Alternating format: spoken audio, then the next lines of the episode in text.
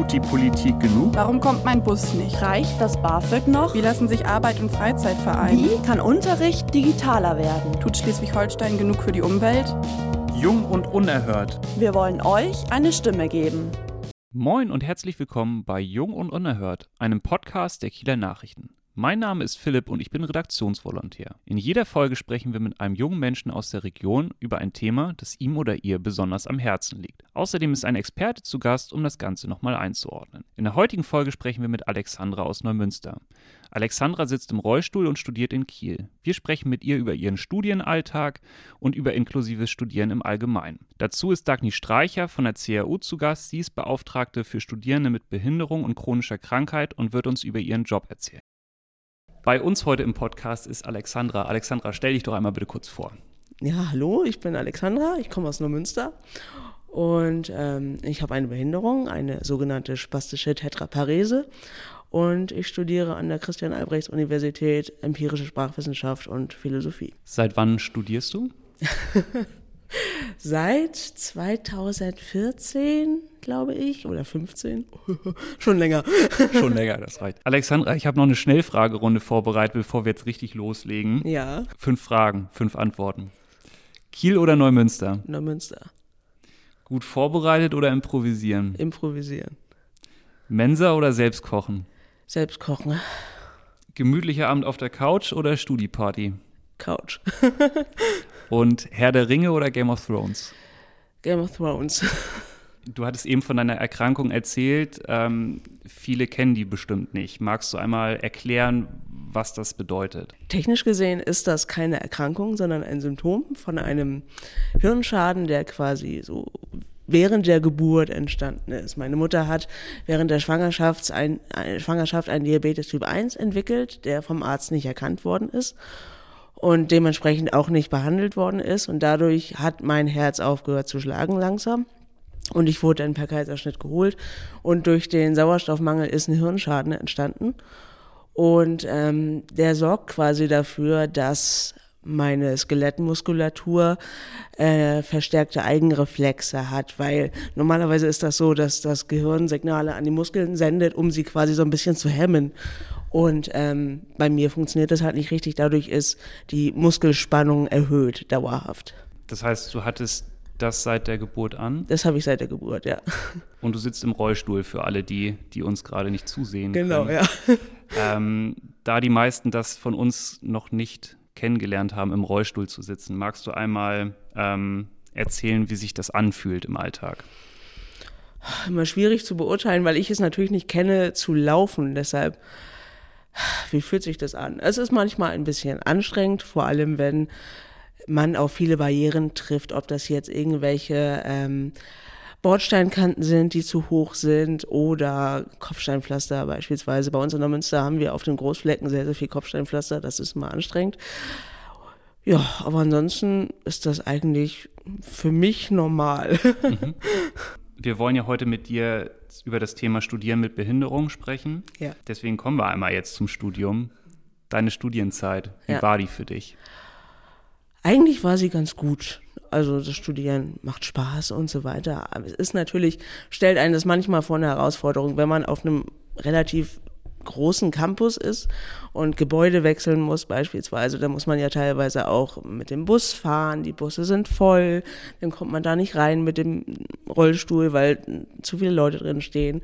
Und was ich auch häufiger hatte, ist, dass man halt in Hörsäle teilweise nicht reinkommt, weil man dann den Hintereingang benutzen muss, weil man über den normalen Eingang nicht reinkommt und dann wird man aber nicht reingelassen, weil der Professor das nicht auf der Pfanne hat, dass man auch äh, mitmachen möchte und all sowas. Also das erschwert es einen teilweise. Und natürlich auch die Tatsache, dass es nicht überall äh, Behindertentoiletten beispielsweise gibt, so dass ich dann, äh, wenn ich mal auf Toilette muss, dann teilweise das Gebäude wechseln muss und dann kommt man zu spät zu irgendwelchen Seminaren oder so. Also das ist schon nicht so einfach. Mhm. Ähm, jetzt hattest du schon relativ viel über die CAU an sich ähm, gesprochen. Da kommen wir auch später nochmal zu. Vielleicht kannst du nochmal so ein Gefühl dafür geben. Ich stelle mir das auch sehr kompliziert vor, das Pendeln an sich, ähm, mit dem Zug zu fahren, wie, das ist ja auch schon ein ganz schöner Aufwand. Also wie viel Zeit geht da täglich dafür rauf? Eine Stunde 40 ist man schon unterwegs. Also wenn Pro man so, Tour. wenn man von der Wohnungstür in Neumünster bis nach Kiel äh, an die Uni fährt, ist das schon relativ weit, weil man ja Bus, Zug, wieder Bus und so. Also da, es geht, weil ich kann ja Gott sei Dank durch meinen Behindertenausweis und der Wertmarke, die da drauf ist, auch kostenlos diese öffentlichen Verkehrsmittel benutzen. Ähm, und äh, mittlerweile kennen einen auch die, die ähm, Mitarbeiter dort und dann geht das, Gott sei Dank. Am Anfang musste man sich immer noch anmelden bei der Bahn und so. Das geht mittlerweile, Gott sei Dank, auch ohne. Und ähm, wieso bist du in Neumünster wohnen geblieben und ähm, beispielsweise nicht nach Kiel gezogen? Oh, das hat mehrere Gründe. Zum einen natürlich finanzielle. Man kriegt nicht so einfach eine Wohnung in Kiel allgemein. Dann kriegt man noch viel schwieriger eine barrierefreie Wohnung und dann hat das natürlich auch finanzielle Aspekte, weil ich mir dann natürlich auch nicht alles leisten kann in Kiel. Und ähm, ja, von daher wohne ich halt dann immer noch zu Hause. Zurück in deinem Studienalltag. Ähm, wie war denn da so der Umgang mit den Kommilitonen und Kommilitonen? Gab es da irgendwelche Besonderheiten? Eigentlich nicht. Also ich hatte am Anfang in der Studienzeit noch tatsächlich eine Begleitperson von der AWO, die geholfen hat, ähm, mich auf dem Campus zu begleiten, wenn da irgendwelche Hindernisse waren, dass er mir da Unterstützung gegeben hat. Ähm, und das führt manchmal so ein bisschen dazu, dass man so ein bisschen außen vor ist. Man ist nicht ganz so in diesem, in diesem Studentenalltag drin. Wenn immer jemand noch dabei ist. Genau, Mhm. man ist, man ist da halt mit seiner Begleitperson und das ist so ein bisschen, obwohl er im gleichen Alter war wie ich. Also es war jetzt Gott sei Dank kein großer Altersunterschied, aber ja, so großartige Studentenpartys habe hab ich denn nicht mitgemacht. Mhm. Weil du nicht wolltest oder auch, ja. Also ich bin, ich bin auch so ein bisschen introvertiert, deshalb, Mhm. das kommt ja noch hinzu. Das macht, macht es dann auch nicht einfacher. und die Begleitperson war über dein ganzes Studium da oder nur Äh, am Anfang? Nur am Anfang. Und dann hat man irgendwann gemerkt, okay, es geht halt auch mittlerweile ohne und dann wird das nicht weiter bezahlt. Ja, fiel es dir dann leichter, offener auf die Leute zuzugehen oder kam dann auch mehr auf dich zu? Wie muss ich mir das vorstellen? ja, wie gesagt, die Introvertiertheit habe ich halt immer noch. Und die Tatsache, dass ich in Münster wohne, macht es tatsächlich auch schwieriger, weil alles findet in Kiel statt. Und so, es liegt also nicht immer unbedingt direkt an meiner Behinderung, dass denn da so Kontaktschwierigkeiten sind. Das hat dann andere Gründe. Gott sei Dank. Wenn du jetzt eine Schulnote vergeben müsstest, wie barrierefrei ist denn die CAU? Eine Schulnote, das ist sehr, sehr schwierig, weil ich das natürlich nur aus meiner Perspektive beurteilen kann. Aber wir wollen hier deine Perspektive. Eine drei, eine vier, eine, vielleicht eine drei. Ich bin mal nett. Warum? Wie begründest du das? Es gibt ja schon einiges. Es gibt Rampen, es gibt Fahrstühle. Ähm, das ist ja schon mal was, muss man sagen. Es ist, man hat nicht mehr so hohe Erwartungen, wenn man sein ganzes Leben lang im Rollstuhl sitzt. Also es hat sich schon viel verbessert. Der Nachteil ist natürlich, dass man ähm, für viele Fahrstühle unterschiedliche Schlüssel braucht, um sie nutzen zu können. Die muss man sich erstmal organisieren. Man braucht teilweise für die Fachbibliotheken extra Schlüssel, weil man den normalen Eingang nicht nutzen kann. Und ähm, all solche Sachen. Und ich finde auch, es gibt ja Ansprechpartner für Behinderte an der Uni. Da muss man aber schon sehr proaktiv hingehen und wissen, dass sie da sind. Die sind, finde ich, nicht so sichtbar, wie sie sein könnten. Und das ist etwas, was mir fehlt. Aber halt die Tatsache, dass es, dass man im Grunde bei den meisten Sachen mitmachen kann, sorgt dann wieder dafür, dass die Note jetzt halt nicht schlecht ist. Es ist okay. Mhm. Ging das denn noch anderen Studentinnen oder Studenten so, dass die einen extra Schlüssel brauchten oder dass sie andere Eingänge nicht nutzen konnten? Ja, also wenn, wenn du jetzt Rollstuhlfahrer hast, beispielsweise, die nicht wie ich auch mal aufstehen können, um notfalls eine Treppe zu nehmen, dann sind die natürlich noch viel mehr behindert dadurch. Also ich kenne nicht so viele behinderte Studenten tatsächlich.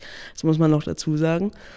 Aber ich vermute mal, die werden auch auf Hindernisse stoßen und vielleicht noch ganz andere Sachen sehen, die ich nicht wahrnehme, weil ich na, nicht die richtige Behinderung quasi dafür habe, um da, dafür ein Auge zu haben. Mhm. Was kann denn die CAU konkret besser machen? Gerade vielleicht auch mit der Beratungsstelle. Du sagtest Wollte ja, man muss sagen. sehr proaktiv sein. Ja, die Beratungsstelle, die könnte offensiver sein, die könnte mehr Eigenwerbung machen. Allgemein der Ausbau der Infrastruktur könnte besser sein. Ich meine, viele Gebäude sind ja uralt und relativ marode, muss man ja auch sagen, gerade so Leitmilchstraße.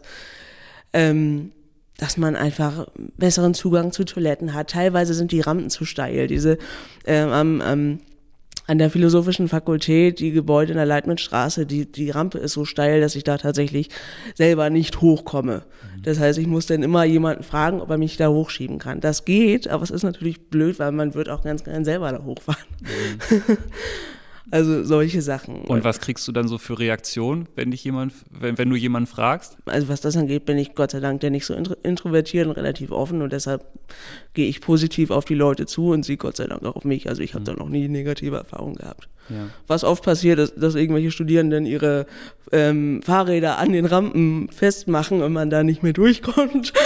Okay. Das sind dann auch so Sachen, das ist blöd. Oder die Toilette ist besetzt. Unabhängig davon, dass du ein bisschen mehr Sichtbarkeit der Beratung gewünscht oder dir gewünscht hast, was für Angebote gibt es denn von der Uni? Also hast du da überhaupt eine Übersicht? Nee, tatsächlich nicht. Also ich habe die nicht aktiv in Anspruch genommen.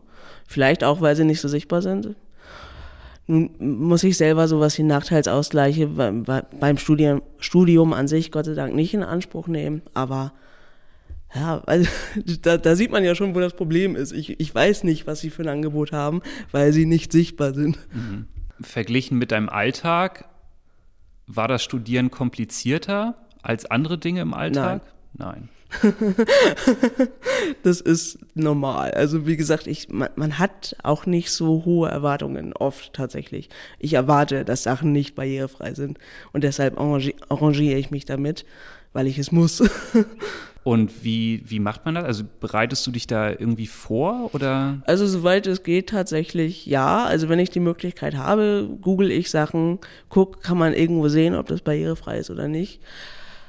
Oft sieht man es nicht und dann fährt man einfach hin und guckt mal, was passiert. Also so mache ich das. Andere machen das auch anders, aber ja. So, wenn man das mal zusammenfasst, glaubst du, du, du hattest ein anderes Studienleben als, als andere Kommilitonen und Sicherlich, Kommilitonen? ja. ja, also man, man, wie gesagt, man ist ja, man ist so ein bisschen außen vor, man ist nicht ganz so in, das, in, das, in den Studierendenalltag eingebunden, so und diese typische Uni-Zeit ist so beste Zeit deines Lebens, Party die ganze Zeit, so das hatte ich jetzt persönlich nicht. Ich muss, das fehlt mir auch nicht, ist jetzt nicht so, dass ich da traurig drüber bin, aber ja, es ist schon anders. Aber unabhängig davon, ähm, ob man jetzt der Partymensch ist oder nicht, sagtest du ja, du hattest schon irgendwie ein anderes Studentenleben. Und das Ja. ist ja, das ist ja jetzt nicht so Sinn der Sache. Was müsste denn passieren, dass du kein anderes Studentenleben hättest? Das ist super schwierig, da eine Problemlösung, finde ich, jetzt so ad hoc sich auszudenken, ehrlich gesagt. Also ich glaube, man muss, das ist eher so ein gesellschaftliches Ding, dass Behinderte im Alltag einfach normal werden müssen. Es ist immer noch selten, dass behinderte Menschen studieren. Es ist te- teilweise ja immer noch selten, dass sie überhaupt an eine Regelschule gehen oder ein Abitur machen.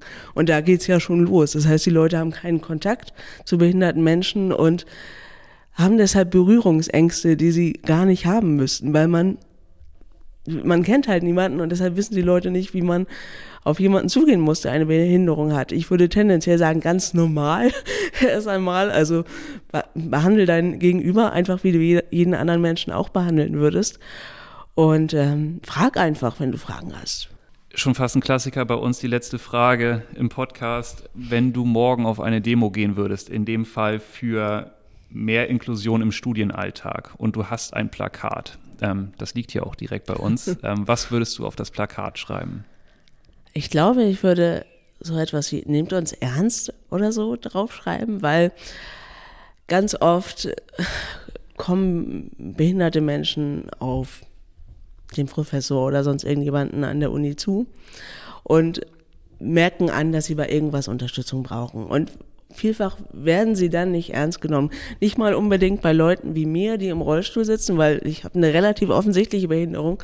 Das fällt den Leuten weniger schwer ernst zu nehmen sondern häufig sind das so unsichtbare Geschichten. Wenn jemand Legasthenie hat, eine Dyskalkulie oder irgendeine andere Krankheit, Schrägstrich Behinderung, die man nicht sieht und wenn man darauf deshalb Hilfe braucht oder keine Ahnung, vielleicht eine, eine andere Art von, von Arbeit, die man abgibt oder so, dann wird sowas häufig nicht ernst genommen oder man spielt das so runter, so nach, nach dem Motto, ach, das kriegst du ja schon irgendwo hin, das ist, ist ja nicht so schlimm und so.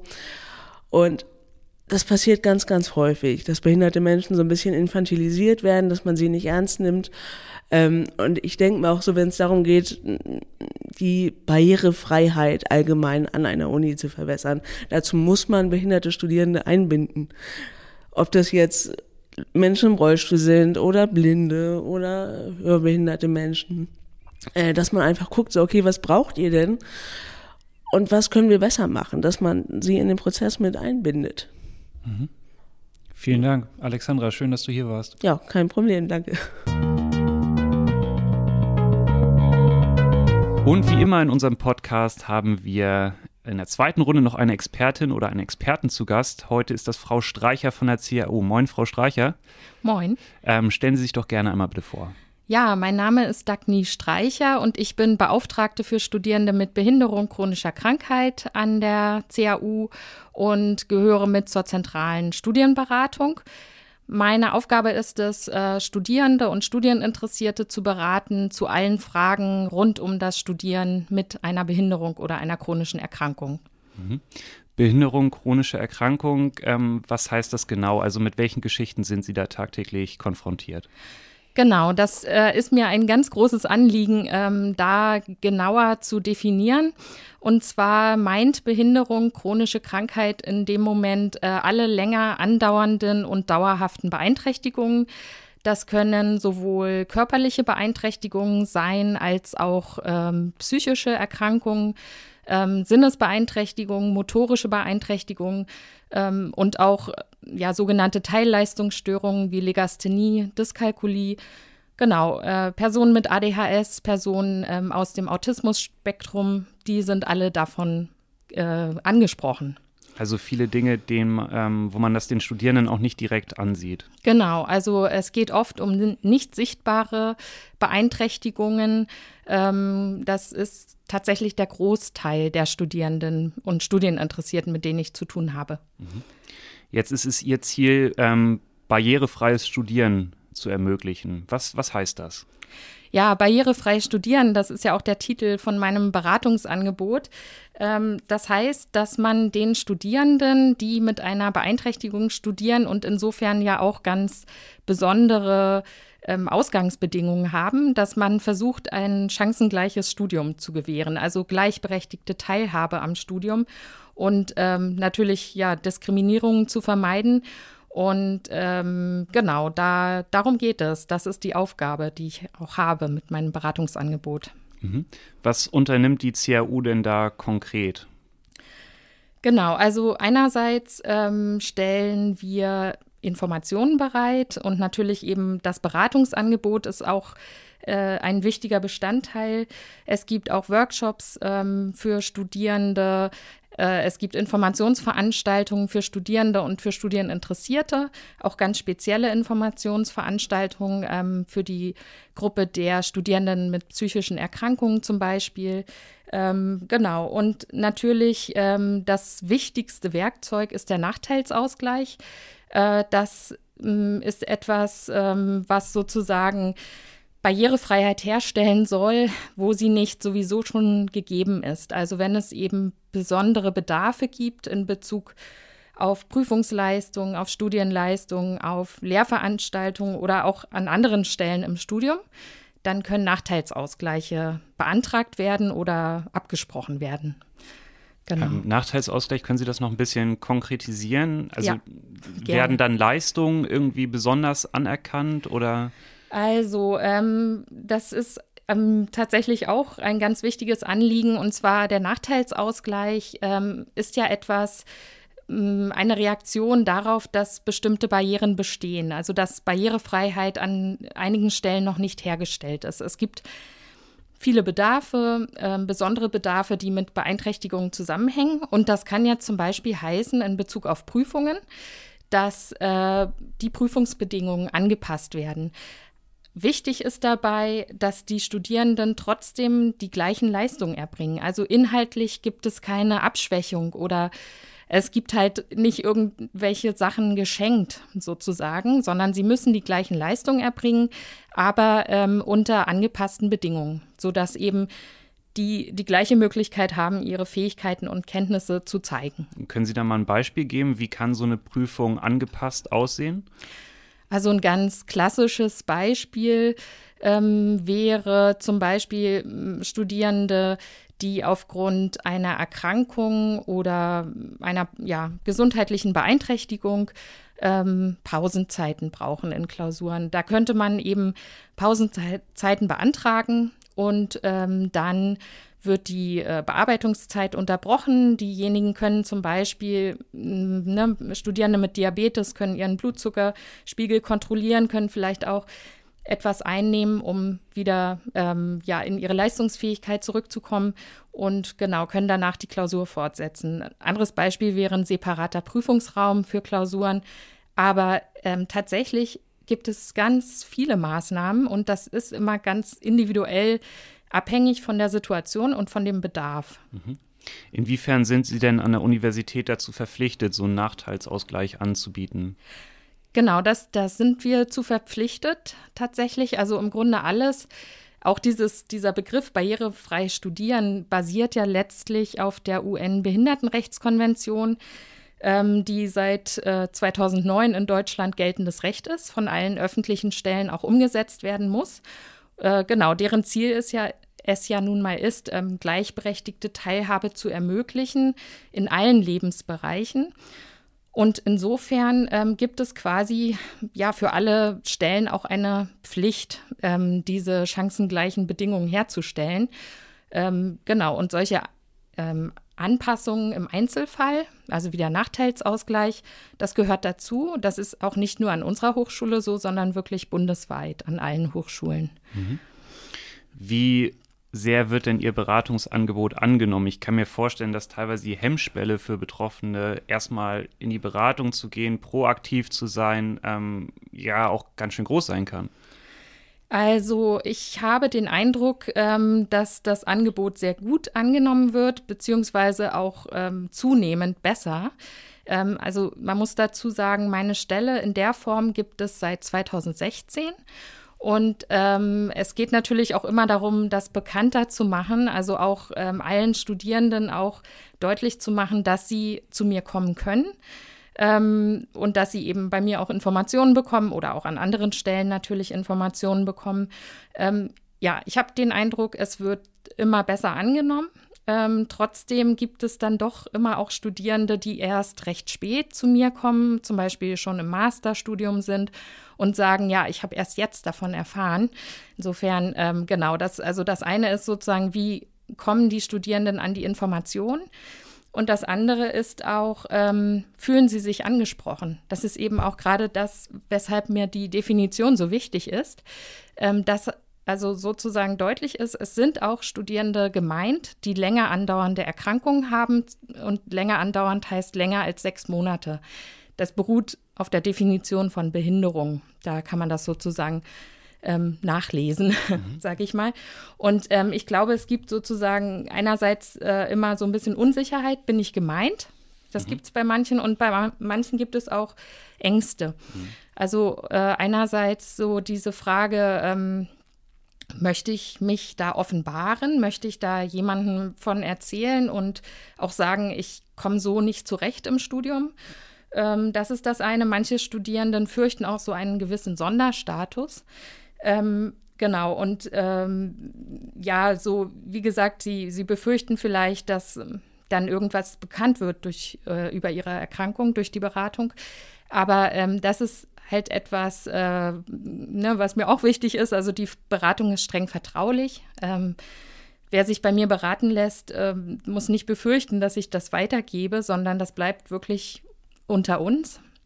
Und es äh, ist genauso mit dem Namen natürlich. Auch das gibt man nicht weiter. Ähm, aber ich denke, das ist so eine Furcht, die manchmal besteht. Hm, gerade ganz interessant fand ich, dass Sie gesagt haben, ja, Studierende haben vielleicht auch eine Angst, so einen Sonderstatus zu bekommen. Gerade darum geht es ja nicht beim genau. inklusiven Studieren, wenn ich das genau. richtig verstanden habe. Und das ist auch das, ähm, was ich besonders wichtig finde, eben in Bezug auf den Nachteilsausgleich, dass jeder weiß. Und eben einerseits die Lehrenden zum Beispiel, aber auch die anderen Studierenden, die vielleicht nicht betroffen sind. Und aber auch natürlich die Studierenden selbst, die auch mit Beeinträchtigung studieren, dass es nicht darum geht, irgendwelche Vorteile damit ähm, zu erlangen, ähm, sondern es geht darum, dem Rechnung zu tragen, dass sie unter ganz besonderen Bedingungen studieren und auch vor besonderen Herausforderungen stehen. Ähm, genau, insofern, genau, es ist kein Vorteil. Mhm. Ja. Über den Nachteilsausgleich haben wir jetzt schon gesprochen. Ähm, wie können Sie denn noch in der Studienberatung konkret helfen? Und wo sind vielleicht auch Grenzen? Also ähm, genau, es gibt ja verschiedene Anliegen, mit denen die Studierenden zu mir kommen. Äh, manchmal ist das erstmal sozusagen allgemein, dass sie Schwierigkeiten haben im Studium, dass sie merken, ähm, es gibt bestimmte Herausforderungen, die mit ihrer äh, Beeinträchtigung zusammenhängen. Und das kann sein, dass vielleicht auch ähm, eine, vielleicht sich der Zustand verschlechtert hat, vielleicht steht ein Klinikaufenthalt an oder sie merken, sie schaffen nicht mehr so viel, wie sie vorher geschafft haben. Und es geht dann oft auch um studienorganisatorische Fragen, also wie kann man darauf reagieren. Mm, es gibt halt die Möglichkeit, auch den Studienplan zu reduzieren ähm, manchmal ist eine Beurlaubung vielleicht auch das Richtige und da ähm, dann Möglichkeiten zu finden. Das äh, ist dann eben auch meine Aufgabe. Oder wenn es vielleicht mal mh, hm, Schwierigkeiten gibt oder Missverständnisse mit Lehrpersonen, mh, hm, da unterstütze ich dann auch. Also ja, oder Schwierigkeiten, vielleicht auch bestimmte Sachen selbst zu klären, weil man auch vielleicht Furcht hat vor bestimmten Dingen. Ähm, genau, das ist auch etwas, wo ich unterstützen kann. Mhm. Und Grenzen, also wo, ah ja, Grenzen. wo, ja, wo sind da, also wo sind Ihnen da die Hände gebunden, wo können Sie dann nicht mehr weiterhelfen? Also eine Grenze ist einerseits äh, auch beim Nachteilsausgleich immer dann gegeben, wenn ähm, eben die Leistung an sich oder das Prüfungsziel an sich nicht erfüllt werden kann. Ähm, genau, das kann durchaus auch mal vorkommen. Also ein Beispiel ähm, vielleicht im Lehramt, dass äh, es ein, eine Schwierigkeit gibt, vor Gruppen zu sprechen. Das ist aber natürlich auch eine ja, ein, eine zentrale Frage im Lehramt, die man da lernen soll, die man auch zeigen soll. Und da kann es dann natürlich Schwierigkeiten geben. Manchmal ist die Beeinträchtigung auch ähm, vorübergehend äh, vielleicht so bestimmend, dass es ähm, tatsächlich dann eher eine Frage ist, die man ähm, im Gesundheitssystem quasi klären muss, also mit Ärzten oder Therapeuten, wo man dann sich nochmal in Behandlung begeben muss, um wieder ja, studierfähig zu sein. Mhm. Ähm, Jetzt gehen wir nochmal konkret auf die CAU ein. Also unser Podcast-Gast Alexandra sagte bereits, ähm, dass für sie teilweise es ein Problem ist, dass Rampen zu steil sind oder gar nicht da sind, dass sie in einzelne Hörsäle nicht kommt, äh, beziehungsweise über die Hintertür da einen, einen besonderen Schlüssel braucht, der teilweise nicht da ist. Dann gerade von Vorlesung zu Vorlesung zu tingeln, ähm, den, den Bus dann zu nehmen, der oft voll ist und, und sehr wenig Zeiten oder sehr, sehr wenig Zeit zwischen zwei Vorlesungen ist. Ähm, das klingt ganz schön nach Herausforderung. Ähm, ist das bei Ihnen bewusst und ähm, wo ist bei der CRU noch konkret Nachbesserungsbedarf, gerade bei diesen Themen? Ähm, also mir ist das sehr bewusst, weil mir das natürlich auch häufig geschildert wird, also sozusagen mit verschiedenen Hintergründen, wo es Schwierigkeiten gibt. Und ich glaube auch, dass wir ähm, ja auch teilweise einfach so einen Abstimmungsbedarf haben, ähm, der ja da auch zum Ausdruck kommt. Ähm, und klar, es sind manchmal wirklich individuelle Hilfestellungen nötig und manchmal sind aber auch vielleicht größere Maßnahmen auch notwendig, um das zu erleichtern. Also gerade das Bauliche, das ist ähm, auch auf der Agenda ähm, bei uns. Also ja, es wurde zum Beispiel eine Leitlinie auch zum barrierefreien Bauen ähm, entwickelt, die jetzt bei den vielen Neubauten auch zur Anwendung kommt. Das finde ich ähm, persönlich schon ganz gut, aber es äh, stimmt tatsächlich. Es gibt eben immer noch Lehrveranstaltungsräume, die nicht zugänglich sind oder ähm, erschwert zugänglich sind. Da ähm, reagieren wir dann mit einer Verlegung ähm, ne, in einen anderen Raum. Und da gibt es aber natürlich auch ganz viele Dinge, die ähm, wahrscheinlich auch recht viel Geld kosten und Zeit in Anspruch nehmen, die auf jeden Fall ähm, gesehen sind und ähm, wo es auch Veränderungsmöglichkeiten äh, gibt, beziehungsweise Veränderungsziele. Ähm, genau, aber leider dauert das alles länger, als man möchte. Genau, ich finde das ganz wichtig, vielleicht auch nochmal zu sagen, es gab ja diesen Aktionsplan, hat die äh, CAU als eine der ersten Universitäten 2015 erstellt, um eben die UN-Behindertenrechtskonvention umzusetzen. Und da sind eben auch viele Baumaßnahmen mit gedacht, die eben auch ja in der Umsetzung sind, aber dann ja mehr Zeit brauchen, als es manchmal wünschenswert ist, klar. Also wenn ich das richtig verstehe, geht es da konkret darum, das bei Neubauten umzusetzen und zu mitzubedenken. Aber gerade, es gibt ja noch viele ältere Hörsäle an der CAU. Ähm, da versucht man dann eher die Hörsäle zu meiden. Mm, das ist nicht ganz richtig. Okay. Also es ist ähm, klar, diese Leitlinie bezieht sich auf Neubauten, aber ähm, es gibt trotzdem das Bestreben, die bestehenden Gebäude auch entsprechend anzupassen. Also ein Beispiel wäre das Audimax, mhm. das ja auch ein denkmalgeschütztes Gebäude ist. Also insofern sozusagen sind solche Maßnahmen dann müssen immer gut abgestimmt werden, aber da sind auch gerade viele Maßnahmen in der Umsetzung, ähm, dass sozusagen ähm, die einzelnen Hörsäle besser erreichbar sind. Wir haben da teilweise Treppenlifte, die sollen auch ähm, irgendwann überflüssig werden durch den Einbau eines neuen Aufzugs. Genau, es werden teilweise Rampen eingebaut. Ähm, und das ist auf jeden Fall auch in Arbeit. Aber ich glaube, das ist manchmal für die Studierenden noch gar nicht so wahrnehmbar. Aber ich kann zumindest versichern, dass das ähm, in Arbeit ist. Mhm. Einen konkreten Zeitplan, gibt es da schon irgendwas? Gibt es tatsächlich für einzelne Gebäude. Mhm. Also zum Beispiel im Audimax sind viele Maßnahmen im Moment in der Umsetzung oder auch die taktile ähm, äh, Leitung äh, auf dem Christian-Albrechts-Platz. Das wurde letztes Jahr umgesetzt, also für blinde Studierende oder blinde Personen. Mm, aber klar, es gibt auch andere Gebäude und da ähm, habe ich jetzt nicht alle Zeitpläne ähm, vor Augen, aber genau, es ist auf jeden Fall aktuell auch in Arbeit. Mhm. Ähm, letzte Frage, ähm, nochmal ein bisschen abseits von konkreten baulichen Maßnahmen. Unser Podcast-Gast Alexandra hat auf ihr Plakat geschrieben, ähm, wenn sie zu einer Demo gehen würde morgen und für inklusive Studieren ähm, demonstrieren würde, nehmt uns ernst. Ähm, da geht es ja auch so ein bisschen um so eine gesamtheitliche Sicht, um so eine gesellschaftliche Sicht. Ähm, was sagen Sie dazu? Also inwieweit können Sie an der CAU da vielleicht auch ähm, Ihren Teil dazu beitragen? Also ich glaube tatsächlich, ähm, dass wir dazu natürlich genauso mm, wie in anderen Teilen der Gesellschaft, dass dazu jeder seinen Teil beitragen muss oder sollte. Ähm, und ich kann diesen Wunsch gut nachvollziehen. Genau. Es ist ähm, wichtig, glaube ich, das viel mehr auch immer mitzudenken. Also, dass es einfach so unterschiedliche Bedarfe gibt und dafür habe ich den Eindruck, ist eben es auch wichtig, dass man sensib sensibilisiert ist für diese verschiedenen Bedarfe und auch für die verschiedenen ähm, ja, Beeinträchtigungen, die vorkommen können.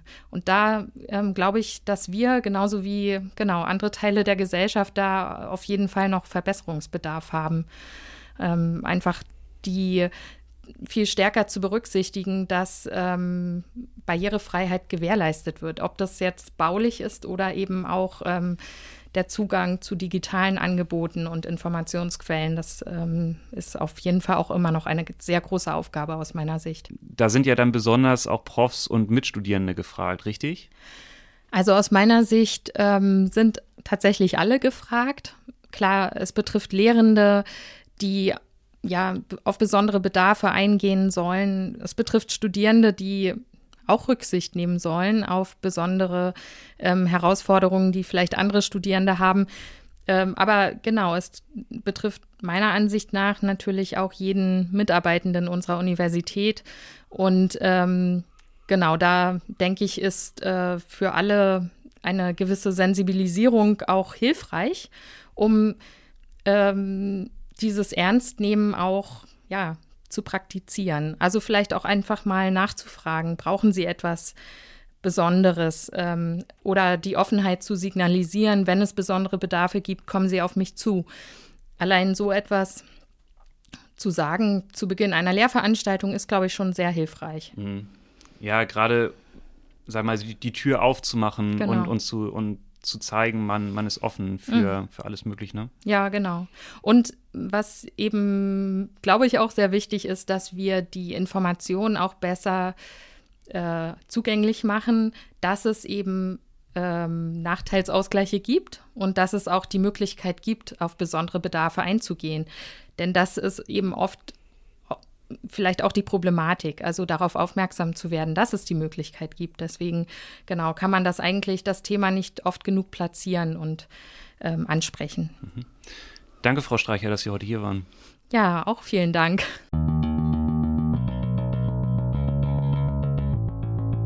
Das war Jung und Unerhört, ein Podcast der Kieler Nachrichten. Eine neue Folge erscheint immer am ersten Montag des Monats.